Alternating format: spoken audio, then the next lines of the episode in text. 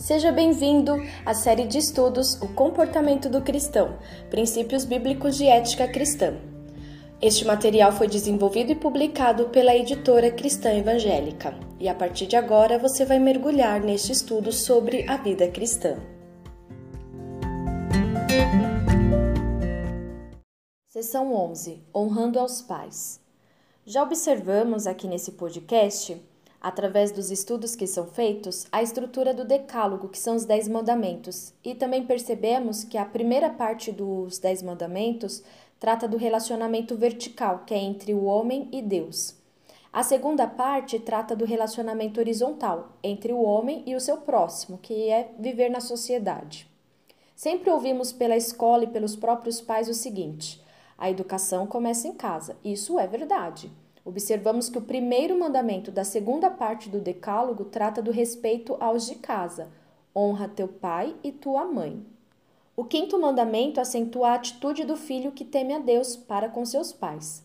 O verbo hebraico para honra é o mesmo para glória. Deus deve ser honrado, isto é, deve receber a dignidade que tem. Os pais têm uma dignidade que os filhos devem reconhecer. O mandamento esquecido. Na época dos Dez Mandamentos, a vida era razoavelmente estável, sem grandes transformações. A sabedoria tinha muito a ver com a idade, pois com o passar do tempo a pessoa acumulava experiências de vida. Um idoso era a fonte de experiência para os mais novos. Atualmente, o mandamento se torna esquecido, e isso por algumas razões. Os filhos consideram as pessoas idosas ultrapassadas e inadequadas porque eles mesmos, os filhos, acham que têm muito conhecimento intelectual. A influência grega de nossa cultura, que valoriza a estética, torna as pessoas de mais idade pouco desejáveis. O desrespeito às pessoas de mais idade começa pelo Estado. As aposentadorias do INSS parecem mais uma tentativa de extermínio. As pessoas de mais idade têm a tendência de se fixar no seu tempo e guardar a sua época. Todos esses fatores fazem com que fique esquecido o mandamento de Deus. Os pais devem ser honrados pelo que são e não pelo que sabem. A honra praticada. O mandamento do Senhor permanece válido. Dê o devido valor a seus pais, conceda-lhes a dignidade que devem ter, por meio da obediência. O nosso tempo prega a regra: faça o que quiser mas Paulo diz aos Colossenses que a obediência agrada a Deus. Ouça o que diz o que está escrito no livro de Colossenses, capítulo 3 e o verso 20.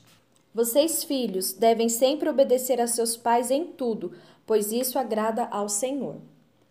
O exemplo maior de obediência vem do próprio Senhor Jesus, que, sendo superior a seus pais terrenos, foi-lhes obediente. E quando a obediência for para o mal, Há pais incrédulos que desencaminham seus filhos. Como fazer? O texto de Efésios responde usando a expressão no Senhor. Ouça o que está escrito no livro de Efésios, capítulo 6 e o verso 1.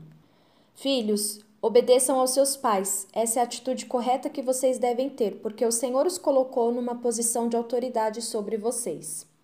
A autoridade suprema é de Deus, e o pai é o seu representante no lar. Daí, observamos o seguinte: o padrão para a vida doméstica é a vida no Senhor. A autoridade repousa sobre a razão.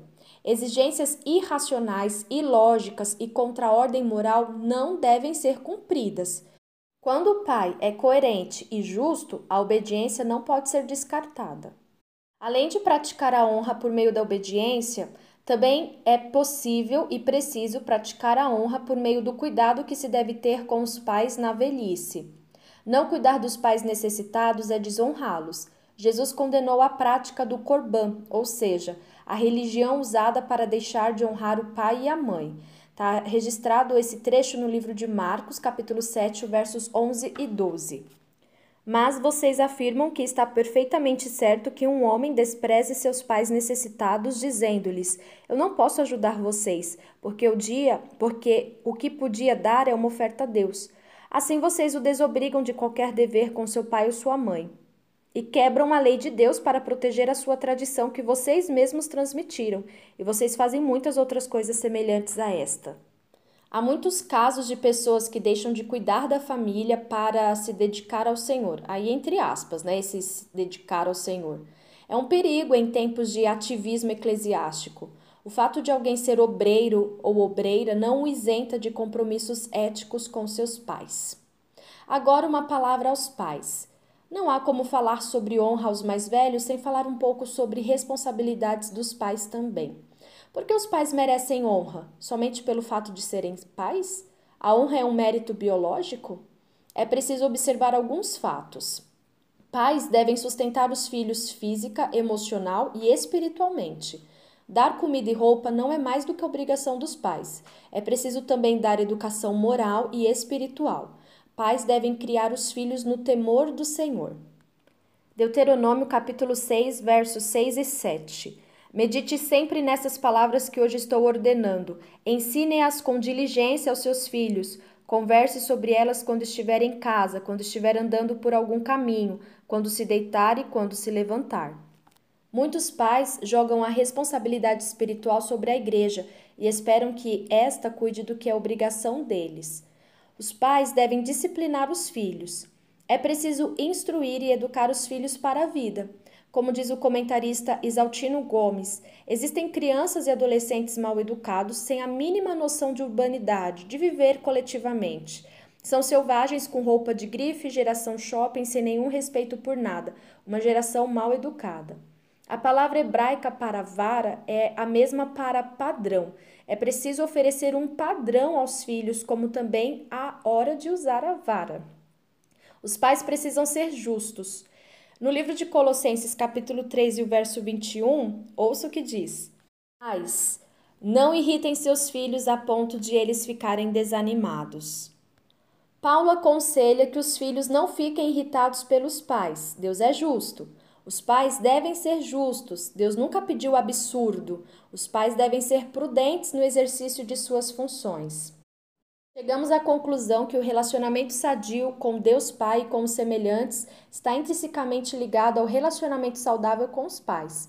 A promessa de Deus é profunda, lá em Efésios 6, verso 3, para que tudo corra bem e você tenha uma vida longa sobre a terra. Para que isso aconteça a você, você precisa honrar os seus pais. O judaísmo sobreviveu sem templo e sem sinagoga por muito tempo, por causa da família. Caindo a família, caem outras instituições. Os filhos devem honrar os pais, os pais devem ser dignos de honra. Reflita: que tipo de filho ou filha você tem sido? De que maneira você tem honrado seus pais? Que tipo de pai ou de mãe você tem sido? E que legado você tem deixado aos seus filhos?